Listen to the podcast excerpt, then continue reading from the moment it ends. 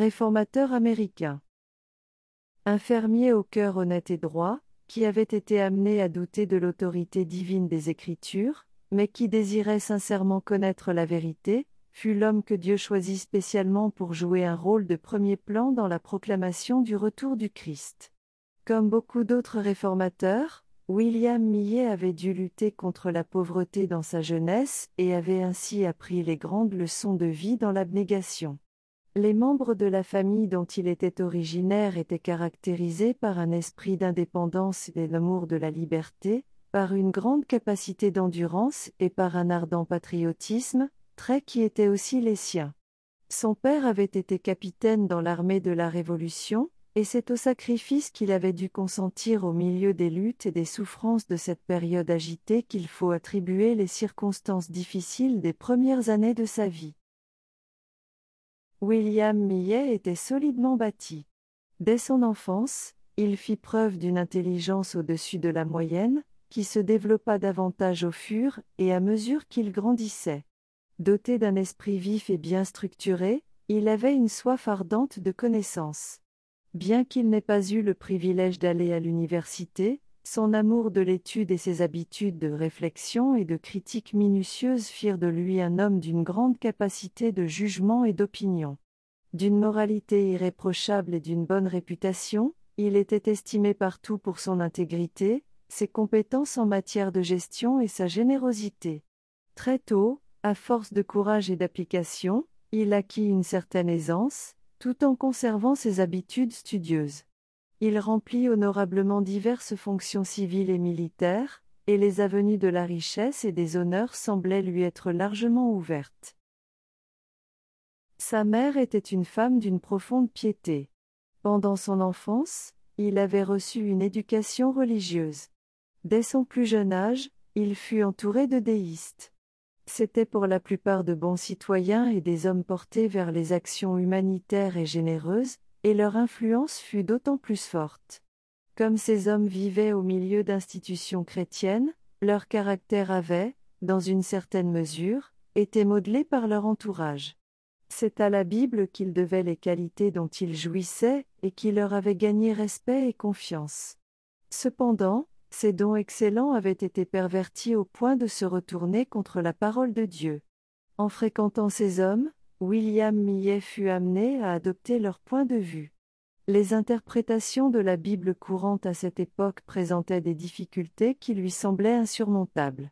D'autre part, sa nouvelle croyance, tout en écartant la Bible, ne lui offrait rien de mieux pour la remplacer, et il restait insatisfait. Il continua cependant à professer ses opinions pendant une douzaine d'années. Mais, à l'âge de 34 ans, le Saint-Esprit le convainquit de son état de pécheur. Ses croyances antérieures ne lui donnaient aucune assurance d'un bonheur au-delà de la tombe. L'avenir lui paraissait sombre et sinistre. Se rappelant plus tard les sentiments qu'il éprouvait à cette époque, il raconte. La perspective de l'anéantissement était pour moi une pensée froide et glaciale, et celle d'un jugement signifiait la destruction certaine pour tous. Les cieux étaient comme de l'airain au-dessus de ma tête, et la terre comme du fer sous mes pieds. L'éternité, qu'était-ce? Et la mort, pourquoi? Plus je raisonnais, plus je me trouvais éloigné d'une solution. Plus je réfléchissais, plus mes conclusions étaient confuses. J'essayais de ne plus y penser, mais je ne pouvais pas contrôler mes pensées. J'étais vraiment malheureux, mais je n'en comprenais pas la cause. Je murmurais et je me plaignais, mais je ne savais pas de qui. J'avais conscience de l'existence du mal, mais je ne savais ni comment, ni où trouver le bien. Je me lamentais, sans espoir. C'est dans cet état d'esprit qu'il demeura pendant quelques mois. Soudain, raconte-t-il, le personnage d'un sauveur s'imposa profondément à mon esprit. Il me sembla qu'il pouvait exister un être si bon et si compatissant pour faire lui-même l'expiation de nos transgressions afin de nous éviter de subir les pénalités du péché. Je sentis immédiatement combien un tel être serait aimable, et m'imaginais que je pourrais me jeter dans ses bras et me confier en sa miséricorde. Mais la question se posa à moi, comment peut-on prouver qu'un tel être existe vraiment? Je découvris que, en dehors de la Bible, je ne pourrai jamais trouver aucune preuve de l'existence d'un tel sauveur, ou même d'une vie à venir. Je me rendis compte que la Bible révèle précisément le genre de sauveur dont j'avais besoin. Et je me demandais, avec perplexité, comment un livre non inspiré pouvait présenter des principes si parfaitement adaptés aux besoins d'un monde déchu. Je fus forcé d'admettre que les Écritures devaient être une révélation de Dieu. Elles devinrent mes délices. Et, en Jésus, je trouvai un ami. Le Sauveur devint pour moi celui qui se signale entre dix mille. Les Écritures, qui auparavant me paraissaient obscures et contradictoires, devinrent maintenant une lampe à mes pieds, une lumière sur mon sentier. Mon esprit s'apaisa et se sentit satisfait. Je découvris que le Seigneur Dieu était un rocher au milieu de l'océan de la vie. La Bible devint alors mon principal sujet d'étude, et je peux vraiment dire que je la sondais avec délice. Je découvris qu'on ne m'en avait pas dit la moitié.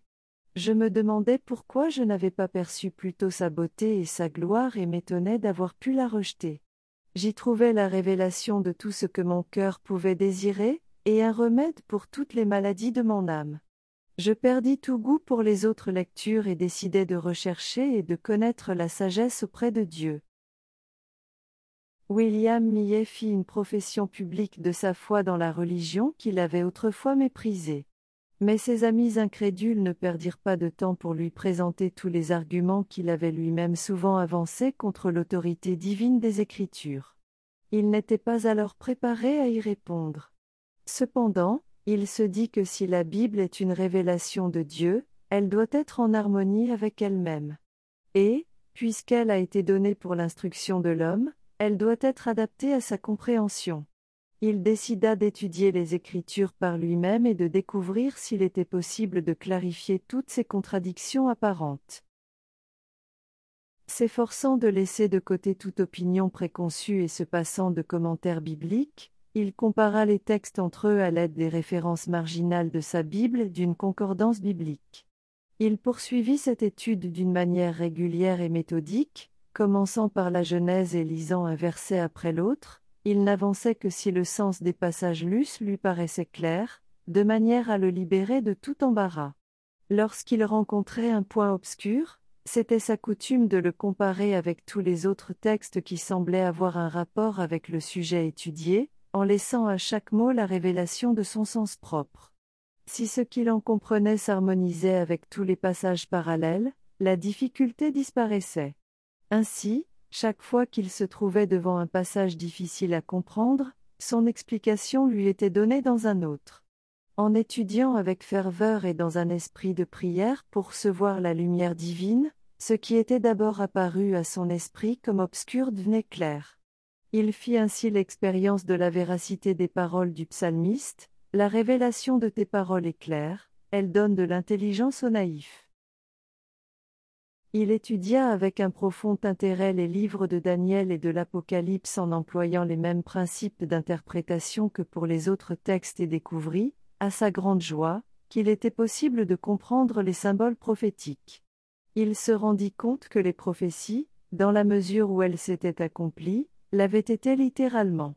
Que toutes les figures, métaphores, paraboles, similitudes, etc., étaient explicitées dans leur contexte immédiat, que les termes qui les exprimaient étaient définis dans d'autres textes, et, une fois clarifiés ainsi, devaient être compris littéralement. Je fus convaincu, raconte-t-il, que la Bible est un système de vérité révélée, donné d'une manière si claire et si simple que même les ignorants ne s'y égareront pas. Maillon après maillon, la vérité récompensa ses efforts au fur et à mesure qu'il découvrait, étape par étape, les grandes lignes de la prophétie. Des anges du ciel guidaient son esprit, et ouvraient le sens des Écritures à sa compréhension. En prenant le déroulement de l'accomplissement des prophéties dans le passé comme critère permettant de juger celles qui restaient encore à se réaliser, il arriva à la conviction que l'opinion populaire concernant un règne spirituel du Christ, un millénium temporel précédant la fin du monde, n'avait pas de fondement biblique. Cette doctrine, annonçant mille ans de justice et de paix précédant l'avènement personnel du Seigneur, repoussait dans un lointain avenir les terreurs du jour de Dieu. Mais, aussi séduisante qu'elle ait pu être, elle était contraire aux enseignements du Christ et de ses apôtres, qui ont déclaré que le blé et la mauvaise herbe doivent croître ensemble l'un et l'autre jusqu'à la moisson, c'est-à-dire jusqu'à la fin du monde. Que les mauvais et les imposteurs progresseront toujours plus dans le mal. Que dans les derniers jours surgiront des temps difficiles. Et que le royaume des ténèbres persistera jusqu'à l'avènement du Seigneur, qui le détruira par le souffle de sa bouche et le réduira à rien par la manifestation de son avènement. L'Église apostolique ne professait pas la doctrine de la conversion du monde et d'un règne spirituel du Christ. Cette doctrine ne fut généralement acceptée par les chrétiens que vers le début du XVIIIe siècle. Comme toute autre erreur, elle eut des conséquences néfastes. Elle enseignait aux hommes à attendre l'avènement du Seigneur dans un avenir lointain, et les empêchait de prendre garde aux signes qui annonçaient son approche. Elle produisait un sentiment de confiance et de sécurité illusoire et amenait de nombreuses personnes à négliger la préparation nécessaire pour rencontrer leur Seigneur. William Millet découvrit que les Écritures enseignaient clairement l'avènement littéral et personnel du Christ. L'apôtre Paul disait, Le Seigneur lui-même, avec un cri de commandement, avec la voix d'un archange, avec le son de la trompette de Dieu, descendra du ciel. Et le Sauveur avait déclaré, Toutes les tribus de la terre, verront le Fils de l'homme venant sur les nuées du ciel avec beaucoup de puissance et de gloire.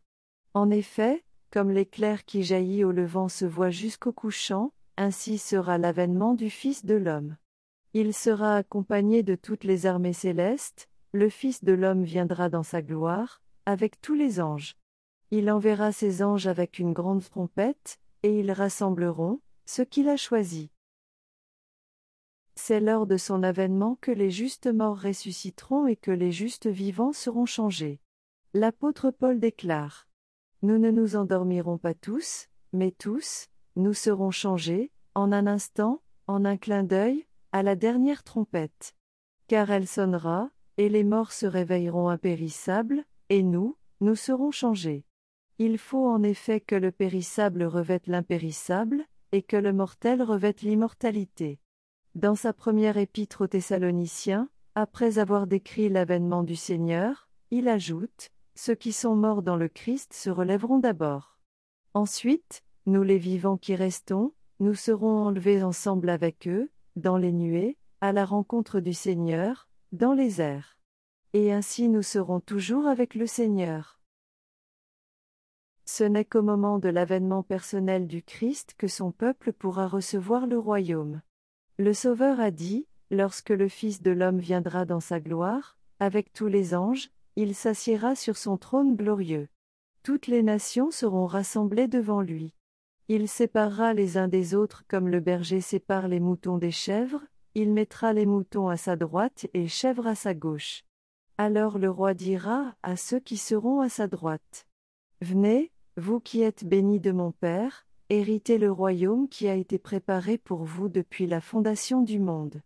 Nous avons vu, par les textes qui viennent d'être cités, que, Lorsque le Fils de l'homme viendra, les morts ressusciteront impérissables et les vivants seront changés. Ce grand changement les préparera à recevoir le royaume. Car l'apôtre Paul a dit que la chair et le sang ne peuvent hériter le royaume de Dieu, et que le périssable n'hérite pas l'impérissable. L'homme, dans son état présent, est mortel et périssable. Mais le royaume de Dieu sera impérissable et éternel. C'est pourquoi l'homme ne peut entrer dans le royaume de Dieu en conservant son état présent. Mais, lorsque Jésus viendra, il accordera l'immortalité à son peuple. C'est alors qu'il l'appellera à prendre possession du royaume dont lui-même n'a été qu'héritier. Ces textes, ainsi que d'autres semblables, prouvèrent clairement à William Millet que les événements généralement attendus avant le retour du Christ, tels qu'un règne universel de paix et l'instauration du royaume de Dieu sur la terre sont postérieurs à la seconde venue. De plus, tous les signes des temps et l'état présent du monde correspondaient à la description prophétique des derniers jours. Il fut amené à la conclusion, uniquement par l'étude des Écritures, que la période assignée à la terre pour continuer à vivre dans son état actuel était sur le point de prendre fin. Une autre preuve qui frappa profondément mon esprit, écrit-il, c'est la chronologie des Écritures, je découvris que des événements prédits, et accomplis dans le passé, avaient souvent eu lieu dans un temps bien déterminé. Par exemple, les 120 années avant le déluge. Les sept jours qui devaient le précéder, avec l'annonce de 40 jours de pluie. Les 400 années du séjour des descendants d'Abraham en Égypte les trois jours des rêves de l'échanson, et du peintier du Pharaon. Les sept années des rêves du Pharaon. Les quarante années du peuple d'Israël dans le désert. Les trois ans et demi de famine. Les soixante-dix ans de captivité à Babylone. Les sept temps de Nabuchodonosor. Et les sept semaines, soixante-deux semaines et une semaine, qui font en tout soixante-dix semaines, assignées aux Juifs. Ces événements, délimités par ces périodes de temps, n'ont été d'abord qu'une prophétie. Mais ils se sont accomplis conformément aux prédictions faites. Lorsqu'il découvrit, en étudiant la Bible, diverses périodes chronologiques qui, selon ce qu'il en comprenait, s'étendaient jusqu'au second avènement du Christ, il ne put donc pas les considérer autrement que comme le temps fixé que Dieu avait révélé à ses serviteurs. Moïse avait dit les choses cachées appartiennent au Seigneur, notre Dieu, les choses révélées nous appartiennent, à nous et à nos fils, pour toujours, et le Seigneur avait déclaré par la bouche du prophète Amos qu'il ne fait rien sans avoir révélé ses secrets à ses serviteurs les prophètes. Ceux qui étudient la parole de Dieu peuvent donc s'attendre avec confiance à trouver le plus prodigieux événement de l'histoire humaine clairement annoncé dans les Écritures de vérité. Pleinement convaincu comme je l'étais, raconte William Millet, que toute écriture inspirée de Dieu est utile, qu'elle n'a jamais été apportée, eux, par une volonté humaine, c'est porté par l'Esprit Saint que des humains ont parlé de la part de Dieu, et qu'elle a été écrite, eux, pour notre instruction, afin que, par la persévérance et par l'encouragement des Écritures, nous ayons l'espérance, je ne pouvais pas faire autrement que de considérer les prophéties chronologiques de la Bible comme faisant partie intégrante de la parole de Dieu, et ayant autant droit à ma sérieuse considération que toute autre partie des Écritures. J'ai donc le sentiment que, dans mes efforts pour comprendre ce que Dieu avait, dans sa miséricorde, jugé bon de me révéler, je n'avais aucun droit de les laisser de côté. La prophétie qui lui sembla révéler le plus clairement l'époque du second avènement était celle de Daniel 8.14. Jusqu'à 2300 soirs et matins, après quoi le sanctuaire sera rétabli, purifié, d'après certaines traductions de la Bible. En suivant son principe de faire de l'écriture son propre interprète, William Millet apprit qu'un jour, dans le symbolisme prophétique, représente une année il se rendit compte que la période de 2300 jours prophétiques, ou année littérale, s'étendait bien au-delà de la fin de la dispensation juive, et ne pouvait donc pas concerner le sanctuaire de cette dispensation. William Millet acceptait l'opinion généralement professée prétendant que, dans la dispensation chrétienne, le sanctuaire représente la terre. Il comprit donc que la purification du sanctuaire prédite dans Daniel 8.14 représentait la purification de la terre par le feu au moment du second avènement du Christ. Si donc on pouvait déterminer le point de départ correct des 2300 jours, l'époque du second avènement pourrait être facilement précisée. Ainsi serait révélé le temps du grand dénouement, l'heure où le présent état de choses, avec tout son orgueil et toute sa puissance, toutes ses pompes et toute sa vanité, toute sa méchanceté et toutes ses oppressions, prendraient fin, l'heure où la malédiction serait ôtée de la terre, la mort serait détruite, la récompense serait accordée aux serviteurs de Dieu, aux prophètes et aux saints et à ceux qui craignent, son nom, et où le moment viendrait de ruiner ceux qui ruinent la terre.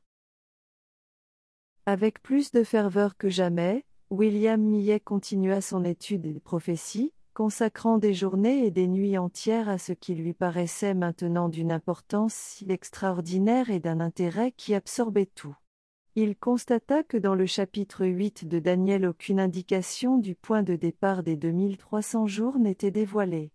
L'ange Gabriel, bien qu'ayant reçu l'ordre fait comprendre la vision à celui-ci, n'avait donné à Daniel qu'une explication partielle.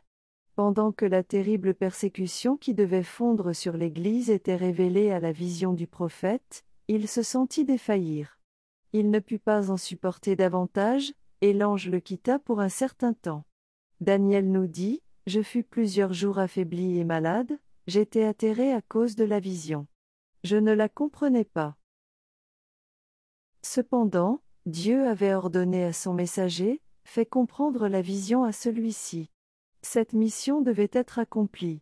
Obéissant à cet ordre, l'ange, quelque temps après, revint auprès de Daniel en lui disant, Je suis sorti, maintenant, pour te communiquer l'intelligence, saisis la parole et comprends la vision. Un point important de la vision du chapitre 8 était resté sans explication, à savoir celui qui concernait le temps, la période des 2300 jours. C'est pourquoi l'ange, en reprenant son explication, insista surtout sur ce point. Soixante-dix semaines ont été fixées sur ton peuple et sur ta ville sacrée, sache-le donc et comprends. Depuis qu'a été émise la parole disant de rétablir, de rebâtir Jérusalem, jusqu'à un chef ayant reçu l'onction, il y a sept semaines. Pendant soixante-deux semaines, place et fossés seront rétablis, rebâtis, mais en des temps d'angoisse. Après les soixante-deux semaines, un homme ayant reçu l'onction sera retranché, et il n'aura personne pour lui. Il fera avec la multitude une solide alliance d'une semaine, et durant la moitié de la semaine, il fera cesser le sacrifice et l'offrande. L'ange avait été envoyé auprès de Daniel dans le but précis de lui expliquer le point qu'il n'avait pas réussi à comprendre dans la vision du chapitre 8, la déclaration concernant le temps.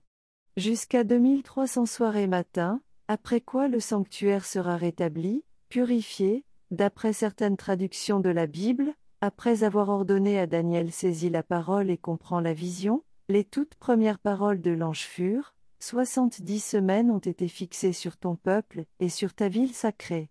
Le mot traduit ici par fixé signifie littéralement retranché. L'ange déclare que les soixante-dix semaines, représentant 490 années, sont retranchées, parce qu'elles concernent spécialement les Juifs. Mais de quoi sont-elles retranchées? Vu que les 2300 jours sont la seule période mentionnée au chapitre 8, ce doit être de ce temps que sont retranchées les 70 semaines, qui doivent donc faire partie des 2300 jours. Ainsi, les deux périodes ont un point de départ commun. L'ange déclara que les soixante-dix semaines doivent commencer depuis qu'a été émise la parole disant de rétablir, de rebâtir Jérusalem. S'il est possible de déterminer la date de cet ordre, on peut découvrir le point de départ de cette grande période de 2300 jours. C'est au chapitre 7 du livre Esdras que ce décret nous est rapporté.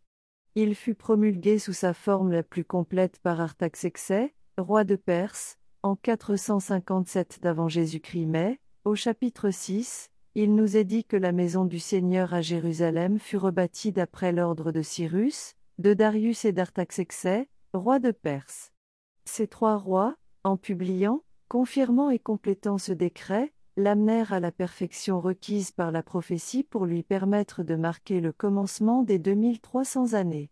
En prenant comme date de la promulgation de cet ordre l'année 457 avant Jésus-Christ, moment où ce décret fut complet, on se rendit compte que chaque détail de la prophétie concernant les soixante-dix semaines avait été accompli. Depuis qu'a été émise la parole disant de rétablir, de rebâtir Jérusalem, jusqu'à un chef ayant reçu l'onction, il y a sept semaines. Et soixante-deux semaines, soit, en tout, 69 semaines ou 483 années. Le décret d'Artaxerxès entra en vigueur en automne de l'année 457 avant Jésus-Christ. En partant de cette date, 483 années nous amènent jusqu'à l'automne de l'année 27 de notre ère. C'est à ce moment que s'accomplit cette prophétie. Le mot Messie signifie celui qui a reçu l'onction. Or en automne de l'année 27 de notre ère Jésus fut baptisé par Jean-Baptiste et reçut l'onction de l'Esprit. L'apôtre Pierre témoigna que Dieu a conféré une onction d'Esprit Saint et de puissance à Jésus de Nazareth. Le Sauveur lui-même avait déclaré, L'Esprit du Seigneur est sur moi, parce qu'il m'a conféré l'onction pour annoncer la bonne nouvelle aux pauvres. Après son baptême, il se rendit en Galilée. Il proclamait la bonne nouvelle de Dieu et disait, Le temps est accompli. Il fera avec la multitude une solide alliance d'une semaine. La semaine présentée ici est la dernière des 70. Ce sont les sept dernières années de la période accordée spécialement aux Juifs. Au cours de cette période, qui s'étend de l'an 27 à l'an 34 de notre ère, le Christ, d'abord en personne, puis par l'intermédiaire de ses disciples, adressa l'invitation à l'étude de l'Évangile tout spécialement aux Juifs. Lorsque les apôtres partirent pour apporter la bonne nouvelle du royaume, le Sauveur leur fit cette recommandation. Ne partez pas sur le chemin des non-juifs, et n'entrez pas dans une ville des Samaritains, allez plutôt vers les moutons perdus de la maison d'Israël. Durant la moitié de la semaine, il fera cesser le sacrifice et l'offrande. En l'an 31 de notre ère, trois ans et demi après son baptême, notre Seigneur fut crucifié. Sa mort sacrificielle sur le calvaire mit fin au système d'offrande qui, pendant quatre mille ans, avait annoncé l'agneau de Dieu. Le type avait rencontré l'antitype, et tous les sacrifices et offrandes du système cérémoniel devaient cesser à ce moment. Les 70 semaines, ou 490 ans, spécialement accordés aux Juifs, prirent fin, comme nous l'avons vu, en l'an 34 de notre ère. C'est à cette époque que, sous l'instigation du Sanhédrin juif, cette nation scella son rejet de l'Évangile par le martyr d'Étienne et par la persécution des disciples du Christ. Le message du salut, cessant de se limiter au peuple élu, fut alors donné au monde entier. Les disciples, forcés par la persécution de fuir Jérusalem, s'en allèrent proclamer partout le message. Philippe, qui était descendu dans la ville de Samarie, y proclama le Christ. Pierre, divinement averti, présenta l'Évangile au centurion de Césarée, le pieux Corneille. Et l'ardent Paul, gagné à la foi en Christ, reçut la mission de porter la bonne nouvelle au loin, vers les non-juifs. Jusqu'ici, chaque détail des prophéties s'est accompli de manière frappante, le commencement des 70 semaines se trouve fixé sans conteste en 457 avant Jésus-Christ, et leur aboutissement en l'an 34 de notre ère.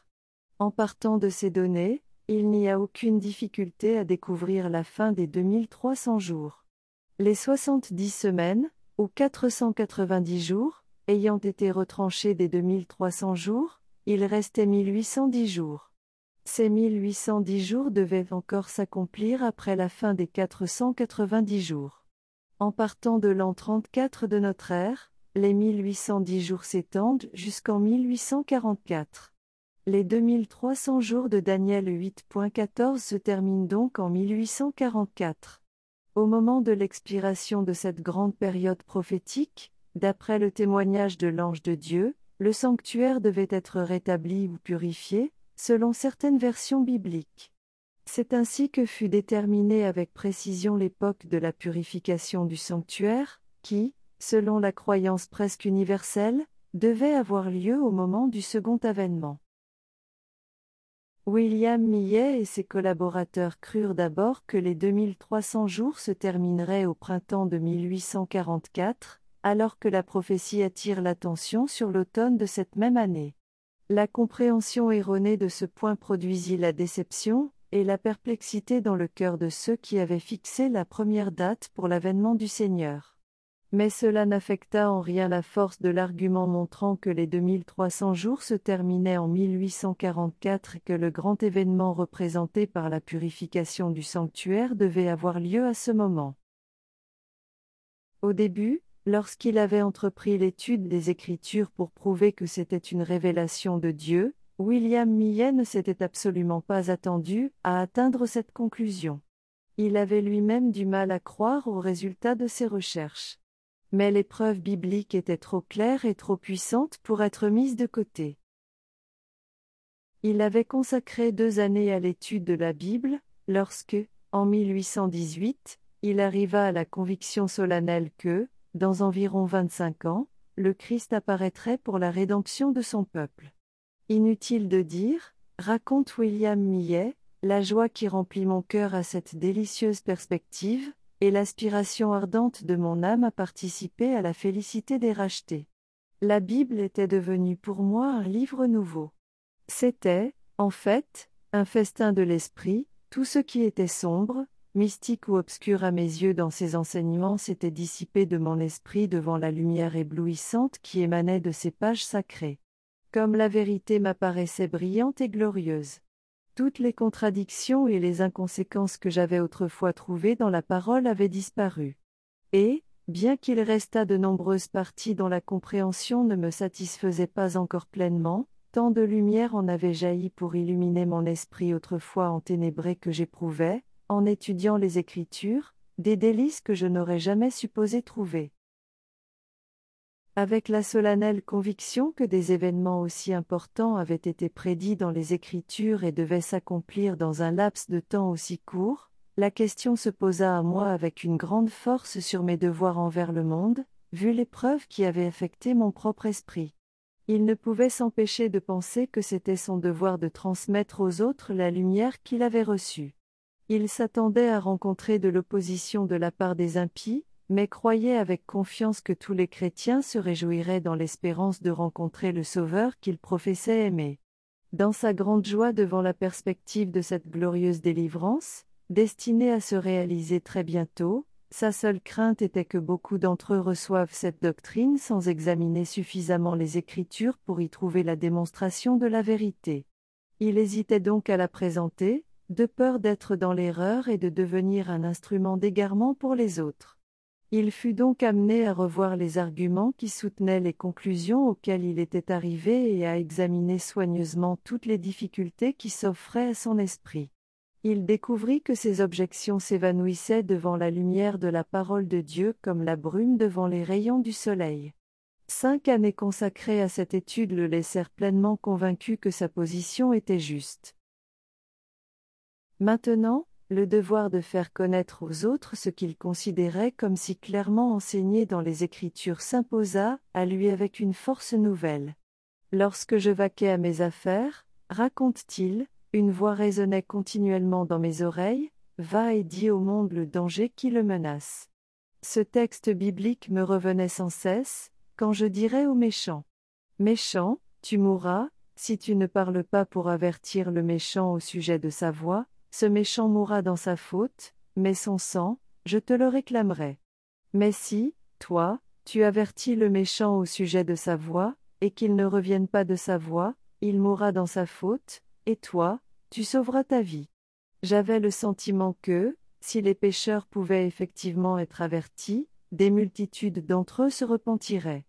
Mais s'ils n'étaient pas avertis, leur sang pourrait m'être réclamé. Il commença à parler de ses opinions en privé en profitant des occasions qui se présentaient, en priant pour qu'un prédicateur ressente leur force et se consacre à leur prédication. Mais il ne pouvait bannir de son cœur la conviction d'un devoir personnel à accomplir en donnant cet avertissement. Ces paroles revenaient constamment à son esprit. Va et dis-le au monde, je te réclamerai son sang. Il attendit pendant neuf ans, le fardeau pesant encore sur son âme, jusqu'à ce que, en 1831, il expose publiquement pour la première fois les raisons de sa foi. De même qu'Élisée fut appelé pendant qu'il labourait son champ avec ses bœufs pour recevoir le manteau de consécration à la fonction prophétique, de même William Millet fut appelé à abandonner sa charrue, et à présenter au monde les mystères du royaume de Dieu. C'est en tremblant qu'il entreprit cette œuvre, en guidant ses auditeurs, pas à pas, au travers de l'accomplissement des périodes prophétiques s'étendant jusqu'au second avènement du Christ. À chaque tentative, ses forces et son courage augmentaient à la vue du vif intérêt suscité par ses paroles. Ce ne fut qu'à la demande de ses frères, dont les paroles lui parurent être l'appel de Dieu, que William Millet consentit à présenter ses convictions ouvertement. Il avait alors cinquante ans. Il n'avait pas l'habitude de parler en public, et il était affligé du sentiment de ne pas être fait pour l'œuvre qu'il attendait. Cependant, dès le début, ses travaux furent bénis d'une manière remarquable en amenant des âmes au salut. Sa première présentation fut suivie d'un réveil religieux, au cours duquel treize familles, à l'exception de deux personnes, se convertirent. On le pressa immédiatement de prêcher dans d'autres endroits, et, presque partout, ses travaux produisirent un réveil de l'œuvre de Dieu. Des pécheurs se donnèrent à Dieu. Des chrétiens se sentirent appelés à une consécration plus profonde. Des déistes et des incrédules furent amenés à reconnaître la véracité de la Bible et du christianisme. Voici le témoignage de ceux parmi lesquels il travaillait, il touche une catégorie de personnes que d'autres ne peuvent pas atteindre. Sa prédication était conçue pour éveiller l'esprit de ses auditeurs aux grandes choses de la religion, et pour tenir en échec la vague croissante de mondanité et de sensualité de son époque. Dans presque chaque ville, des vingtaines de personnes, et parfois des centaines, se convertirent suite à ses prédications. Dans de nombreux endroits, les églises protestantes de presque toutes les dénominations lui ouvrirent leurs portes, et leurs prédicateurs l'invitèrent à œuvrer parmi eux. Sa règle invariable était de ne pas travailler dans un endroit où il n'avait pas été invité. Cependant, il se trouva bientôt dans l'impossibilité d'honorer la moitié des demandes qui affluaient.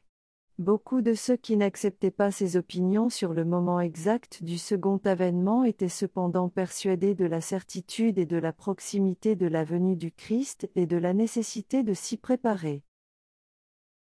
Dans certaines grandes villes, son travail produisit une profonde impression.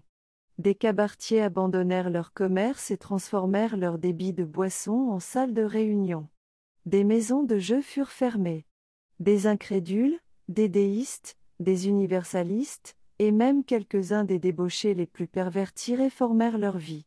Certains d'entre eux n'avaient pas mis les pieds dans une église depuis des années les différentes dénominations organisèrent des réunions de prière dans divers quartiers et presque à toute heure du jour. Des hommes d'affaires se réunissaient à l'heure de midi pour prier et louer Dieu. On ne constatait aucune excitation fanatique, mais au contraire une solennité presque générale dans le cœur des gens. L'œuvre de William Millet, comme celle des premiers réformateurs, tendait plutôt à convaincre l'intelligence et à éveiller la conscience qu'à exciter seulement les émotions. En 1833, l'Église baptiste, dont William Millet était membre, lui accorda une licence de prédicateur. Un grand nombre de pasteurs de sa dénomination approuvaient aussi son œuvre, et c'est avec leur accord officiel qu'il la continua.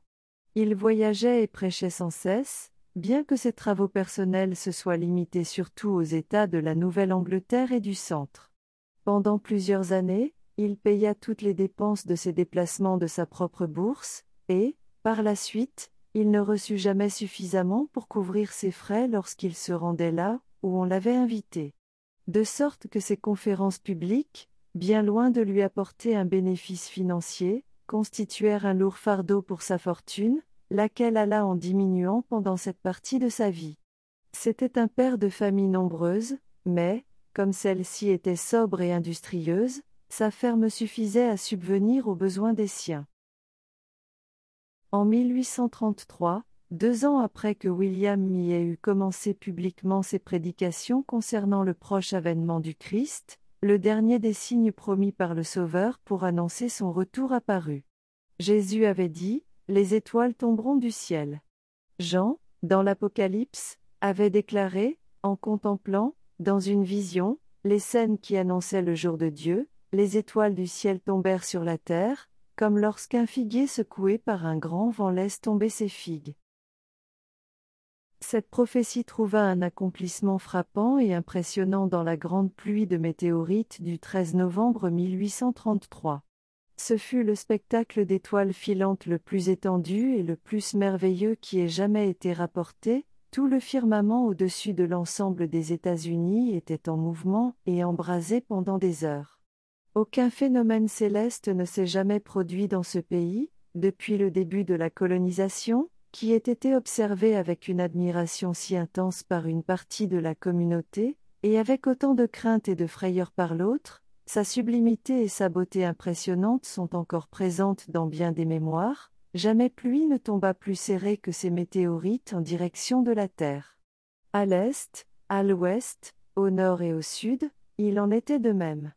En un mot, le ciel tout entier semblait en mouvement, ce spectacle, tel qu'il est décrit dans le journal du professeur Silliman, fut observé dans toute l'Amérique du Nord, de 2 heures du matin jusqu'au grand jour, le firmament étant parfaitement serein et dégagé, un déploiement de luminaires brillants et étincelants se manifesta sans interruption dans le ciel tout entier.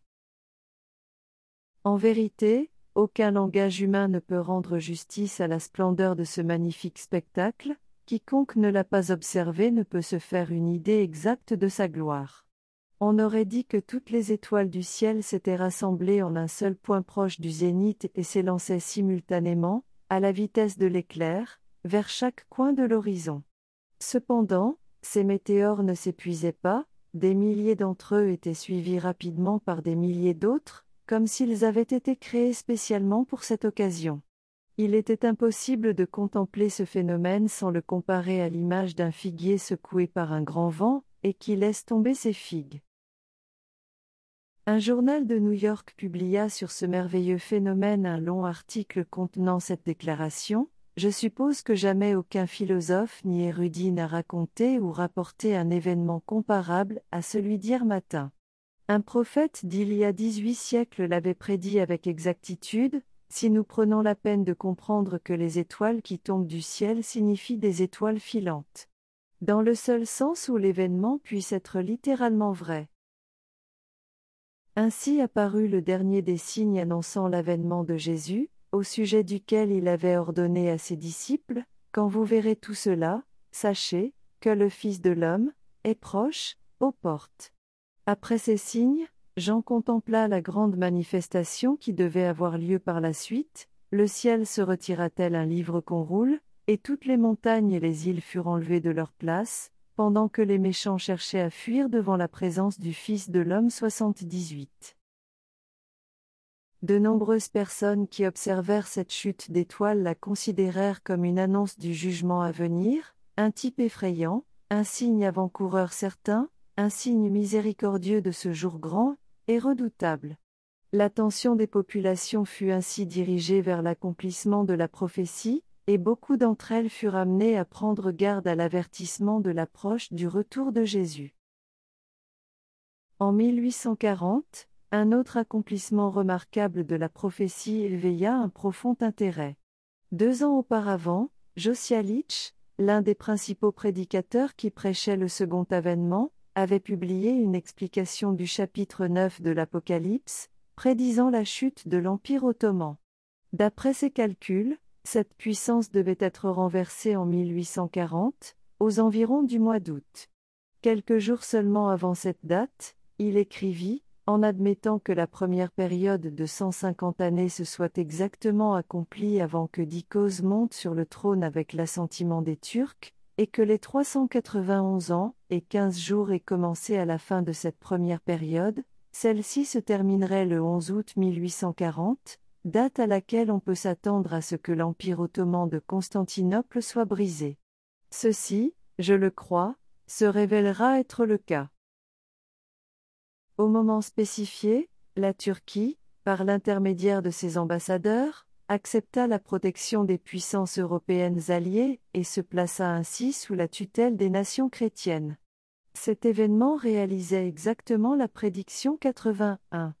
Lorsque la chose fut connue, des multitudes furent convaincues de l'exactitude des principes d'interprétation prophétique adoptés par William Millet et par ses collaborateurs. Cela apporta un puissant élan au mouvement du second avènement. Des hommes instruits et haut placés s'unirent à William Millet, aussi bien dans la prédication que dans la publication de ses opinions, et, de 1840 à 1844, cette œuvre s'étendit rapidement. William Millet possédait de remarquables facultés intellectuelles, disciplinées par la réflexion et par l'étude. À celle-ci s'ajoutait la sagesse du ciel à la source de laquelle il se connectait. C'était un homme de valeur, qui ne pouvait qu'attirer le respect et l'estime partout où l'on savait apprécier l'intégrité du caractère et l'excellence de la morale. Joignant une véritable bonté de cœur à l'humilité chrétienne et à la maîtrise de soi, il était prévenant et affable envers tous, prêt à écouter les opinions des autres et à soupçonner leurs arguments. Sans manifester de colère ni d'excitation, il éprouvait toutes les théories et toutes les doctrines à la lumière de la parole de Dieu. Son raisonnement sain et sa connaissance approfondie des Écritures lui permettaient de réfuter l'erreur et de démasquer la fausseté. Cependant, il ne poursuivit pas son œuvre sans rencontrer une violente opposition. Comme pour les premiers réformateurs, les professeurs de religion populaire ne reçurent pas favorablement les vérités qu'ils présentaient.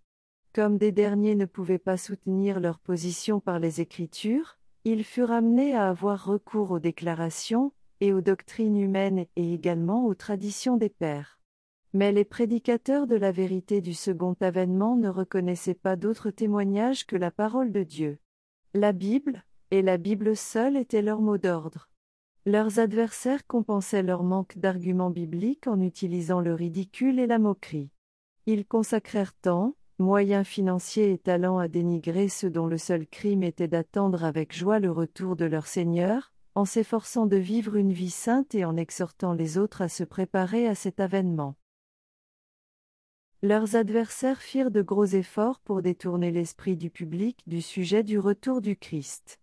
On présenta comme un péché et comme quelque chose dont on devrait avoir honte l'étude des prophéties qui se rapportent au retour du Christ et à la fin du monde. C'est ainsi que les prédicateurs populaires sapèrent la foi en la parole de Dieu. Leur enseignement rendit les hommes incrédules, et beaucoup d'entre eux en profitèrent pour marcher selon leurs propres convoitises impies. À la suite de quoi, les auteurs de ces mots en attribuèrent la responsabilité aux adventistes. Des foules de personnes intelligentes et attentives se pressaient dans les chapelles pour écouter William Millet. Malgré cela, la presse religieuse mentionnait rarement son nom, sauf pour le ridiculiser ou pour le dénoncer. Les insouciants ou les impies, enhardis par l'attitude des professeurs de religion, avaient recours à des adjectifs injurieux, à des plaisanteries viles et blasphématoires dans leurs efforts pour attirer l'opprobre sur sa personne et sur son œuvre. L'homme aux cheveux gris, qui avait quitté sa confortable maison pour voyager de ville en ville à ses propres frais, et travailler sans cesse pour apporter au monde l'avertissement solennel de l'approche du jugement, était dénoncé avec mépris comme un fanatique, un menteur et un coquin spéculateur. Le ridicule, les faussetés et les injures dont on l'accablait donnèrent lieu à des protestations indignées, même dans la presse séculière. Des hommes du monde déclarèrent, traiter un sujet d'une aussi grande majesté et aux conséquences si graves avec légèreté et grivoiserie n'est pas seulement mépriser les sentiments de ceux qui le propagent et le défendent, mais c'est tourner en ridicule le jour du jugement et se moquer de la divinité elle-même en bravant les terreurs de son tribunal. L'instigateur de tout mal cherchait non seulement à contrecarrer les effets du message du retour du Christ, mais également à détruire le messager lui-même.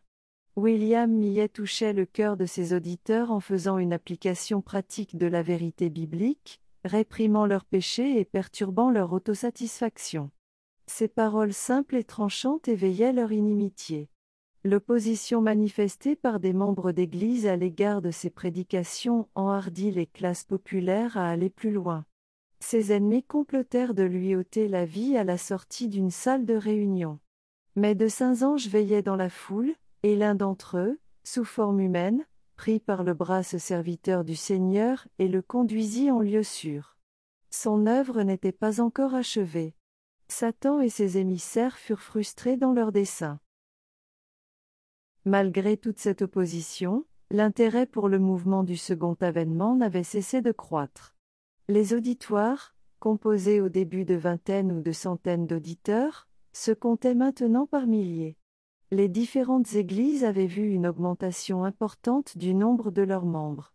Mais, au bout d'un certain temps, L'esprit d'opposition se manifesta même contre ces nouveaux convertis, et les églises commencèrent à prendre des mesures disciplinaires envers ceux qui avaient adopté les opinions de William Millet. Il fut amené à répondre à ces actions par écrit. Dans un message adressé aux chrétiens de toutes les dénominations, il les mit en demeure, si ces doctrines étaient fausses, de le lui montrer d'après les Écritures. Qu'avons-nous cru, disait-il, que nous n'ayons pas reçu l'ordre de croire par la parole de Dieu, qui est, vous le reconnaissez vous-même, la seule règle de notre foi et de notre pratique? Qu'avons-nous fait qui ait pu susciter contre nous d'aussi virulentes dénonciations du haut de la chair et dans la presse et vous donner raison de nous, les adventistes, exclure de vos églises et de votre communion? Si nous sommes dans l'erreur, veuillez nous montrer en quoi consiste notre tort. Prouvez-nous, d'après la parole de Dieu, que nous sommes dans l'erreur. On nous a suffisamment tourné en ridicule, ce qui ne pourra jamais nous convaincre que nous sommes dans l'erreur. Seule la parole de Dieu peut nous faire changer d'opinion. Nous avons formulé nos conclusions délibérément et dans un esprit de prière au fur et à mesure que nous en avons trouvé les justifications dans les Écritures. De siècle en siècle, les avertissements que Dieu a envoyés à son peuple par l'intermédiaire de ses serviteurs ont été reçus avec la même incrédulité. Lorsque l'iniquité des antédiluviens l'amena à faire venir le déluge sur la terre, il les avertit d'abord de ses desseins pour leur laisser l'occasion de se détourner de leur mauvaise voie. Pendant cent vingt ans retentit à leurs oreilles l'invitation à se repentir, afin d'éviter que la colère divine n'amène sur eux la destruction. Mais le message leur parut être une vaine fable, et ils ne le crurent pas. Enhardis dans leur méchanceté, ils se moquèrent du messager de Dieu, traitèrent avec légèreté ses appels, et l'accusèrent même de présomption. Comment un seul homme osait-il se dresser contre tous les grands de ce monde? Si le message de Noé était vrai, pourquoi le monde entier ne le voyait-il pas et ne l'accueillait-il pas? Les affirmations d'un seul homme contre la sagesse de milliers de personnes. Ils refusèrent de croire à cet avertissement et de chercher refuge dans l'arche. Les moqueurs attirèrent l'attention sur les choses de la nature. La succession invariable des saisons, le ciel bleu qui n'avait jamais produit de pluie, les champs verdoyants rafraîchis par les douces rosées nocturnes, et ils s'écrièrent. Ne nous raconte-t-il pas des fables? Avec mépris, ils déclarèrent que ce héros de la justice était un fanatique, et ils continuèrent leur vie, plus ardents qu'auparavant dans leur recherche du plaisir et encore plus décidés à poursuivre leur mauvaise voie. Cependant, leur incrédulité n'empêcha pas l'événement prédit de se produire. Dieu supporta longtemps leur méchanceté et leur accorda d'abondantes occasions de se repentir. Et au moment fixé, ses jugements s'abattirent sur ceux qui avaient rejeté sa miséricorde le Christ déclare qu'il existera une semblable incrédulité au sujet de son second avènement. De même que les habitants du monde à l'époque de Noé ne se doutèrent de rien jusqu'à ce que le déluge vienne et les emporte tous, le Sauveur nous dit, il en sera de même à l'avènement du Fils de l'homme. Lorsque ceux qui professent être le peuple de Dieu s'uniront au monde, vivant comme lui et se joignant à lui dans les plaisirs défendus lorsque le luxe du monde deviendra le luxe de l'Église. Lorsque les cloches nuptiales carillonneront et que tous attendront de nombreuses années de prospérité mondaine, alors, aussi soudainement que l'éclair qui tombe du ciel, viendra la fin de leurs brillantes visions, et de leurs espérances trompeuses. De même que Dieu avait envoyé son serviteur pour avertir le monde de la venue du déluge, de même il envoya les messagers qu'il avait choisis pour faire connaître l'approche du jugement final. Et, comme les contemporains de Noé se moquèrent des prédictions de ce héros de la justice, à l'époque de William Millet, de nombreuses personnes, parmi ceux qui professaient être le peuple de Dieu, agirent de même à l'égard de ces paroles d'avertissement. Pourquoi les églises accueillirent-elles si mal la doctrine et la prédication adventiste Tandis que, pour les méchants, l'avènement du Seigneur apporte malheur et désolation, pour les justes il est facteur de joie et d'espérance.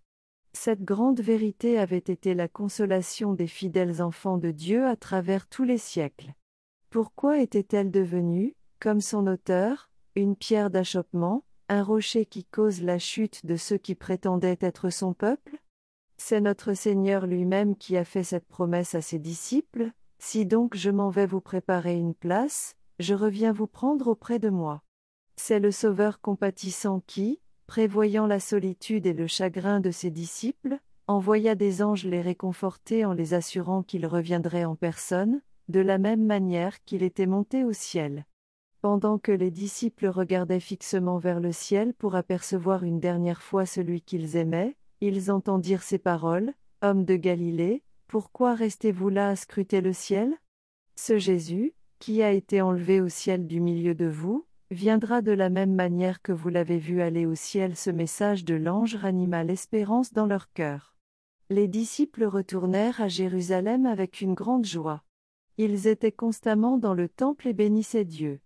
Ils ne se réjouissaient pas de ce que Jésus avait été séparé d'eux ni de ce qu'ils étaient laissés seuls pour affronter les épreuves et les tentations de ce monde, mais à cause de la certitude, donnée par l'ange, qu'il reviendrait. La proclamation de l'avènement du Christ devrait être maintenant, comme lorsqu'elle fut faite par les anges au berger de Bethléem, la bonne nouvelle d'une grande joie. Ceux qui aiment vraiment le Sauveur ne peuvent que saluer avec joie l'annonce, reposant sur la parole de Dieu, que celui en qui est centrée leur espérance de vie éternelle revient, non pour être insulté, méprisé et rejeté comme lors de son premier avènement, mais avec puissance et gloire, pour racheter son peuple. Ce sont ceux qui n'aiment pas le Sauveur qui ne désirent pas sa venue. L'irritation et l'animosité suscitées par ce message céleste sont la preuve la plus concluante que les Églises sont éloignées de Dieu. Ceux qui acceptèrent la doctrine du retour de Jésus s'éveillèrent à leur besoin de repentance et d'humiliation devant Dieu. Beaucoup d'entre eux avaient longtemps hésité entre le Christ et le monde. Maintenant, ils avaient le sentiment qu'il était temps de prendre position. Les valeurs éternelles revêtaient pour eux une réalité inhabituelle. Le ciel leur paraissait très proche, et ils se sentaient coupables devant Dieu. Ces chrétiens naissaient à une nouvelle vie spirituelle. Ils avaient conscience que le temps était court et que ce qu'ils devaient faire pour leurs semblables devait être fait rapidement. Les choses de cette terre semblaient perdre de l'importance à leurs yeux. L'éternité semblait s'ouvrir devant eux. Le salut de leur âme, avec sa perspective de bonheur ou de malheur éternel, éclipsait tout objet temporel. L'Esprit de Dieu reposait sur eux et donnait de la puissance aux appels fervents qu'ils adressaient à leurs frères, ainsi qu'aux pécheurs, afin qu'ils se préparent pour le jour de Dieu. Le témoignage silencieux de leur vie quotidienne était une remontrance constante pour les membres d'églises formalistes non consacrées. Ceux-ci ne souhaitaient pas être perturbés dans leur recherche du plaisir, leur attachement au gain et leur ambition pour les honneurs mondains. D'où l'inimitié et l'opposition suscitées contre la foi au second avènement et contre ceux qui la proclamaient. Comme les arguments tirés des périodes prophétiques semblaient irréfutables, les adversaires s'efforcèrent de décourager l'étude de ce sujet en enseignant que les prophéties étaient scellées.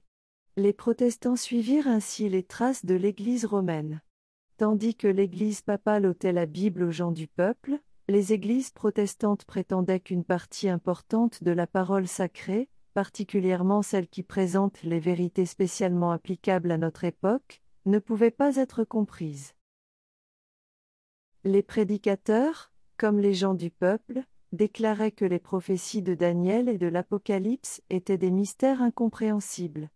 Et pourtant, le Christ avait attiré l'attention de ses disciples sur les paroles du prophète Daniel concernant les événements qui devaient se dérouler à leur époque, et leur avait dit, que le lecteur comprenne point l'affirmation que l'Apocalypse est un mystère qui n'est pas destiné à être compris se trouve contredit par le titre lui-même de ce livre, Révélation de Jésus-Christ, que Dieu lui a donné pour montrer à ses esclaves ce qui doit arriver bientôt.